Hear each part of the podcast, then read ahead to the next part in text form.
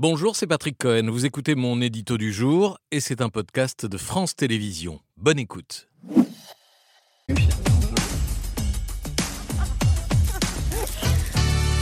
Patrick, les yeux dans les yeux, vous avez lu les 900 pages du De Gaulle de Jean-Luc Barré? Alors d'abord, il y en a 982 et d'une. Oui, il faut être juste. Et voilà, faut être juste. Et oui, j'ai lu en partie, Ah, voilà, voilà. mais suffisamment pour mesurer les apports, les nouveautés de ce travail monumental et de le comparer à ceux qui vous ont précédé, Jean-Luc Barré, aux 982 pages de ce premier volume. J'ajoute donc les 872 pages que.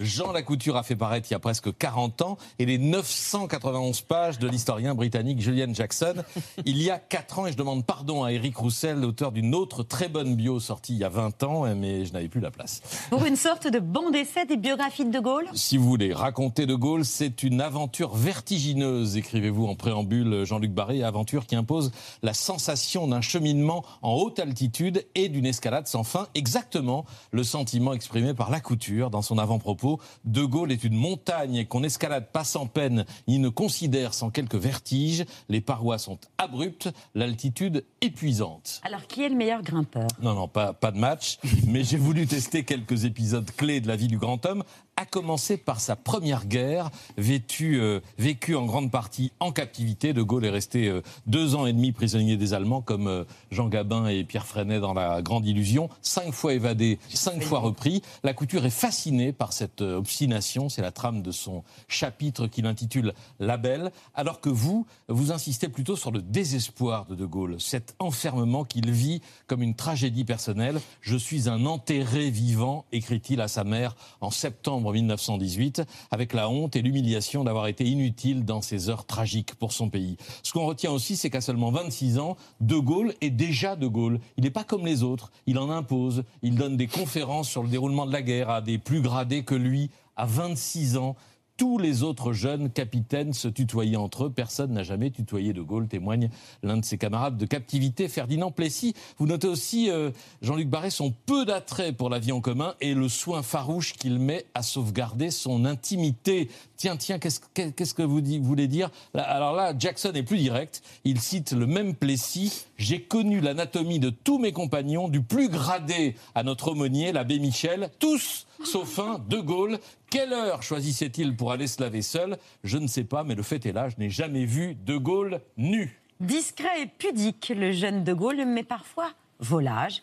Vous en avez trouvé trace dans le récit de Jean-Luc Barré. Oui, après-guerre, le capitaine de Gaulle séjourne près de deux ans à Varsovie en 19 et 20, 1919 et 1920, comme officier instructeur de l'armée polonaise. Et on dit qu'il fait le joli cœur auprès d'une princesse ou d'une comtesse d'à peine 20 ans nommée euh, Chetvertinska. On le voit dans un café à la mode de Varsovie déguster avec cette jolie dame euh, des ponchki, c'est-à-dire des, beignets polonais qu'on appelle ici pedenon. Légende Saint...